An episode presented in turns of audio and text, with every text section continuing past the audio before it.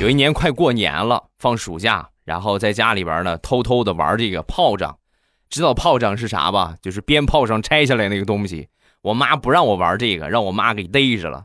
逮着你们是不知道啊，直接从早上就把我抓着，然后一直打到中午饭点儿。到中午饭点儿，我妈就说累了，哎呀，累死老娘了，打得我手疼。中午不做饭了，跟我去你奶奶家蹭饭去。我跟你说啊，到了你奶奶家不许哭啊。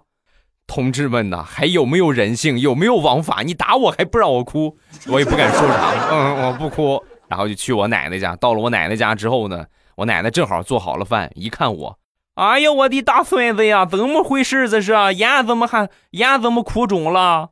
是吧？说完，我特别委屈的跟我奶奶说：“没事奶奶，我想你想的。”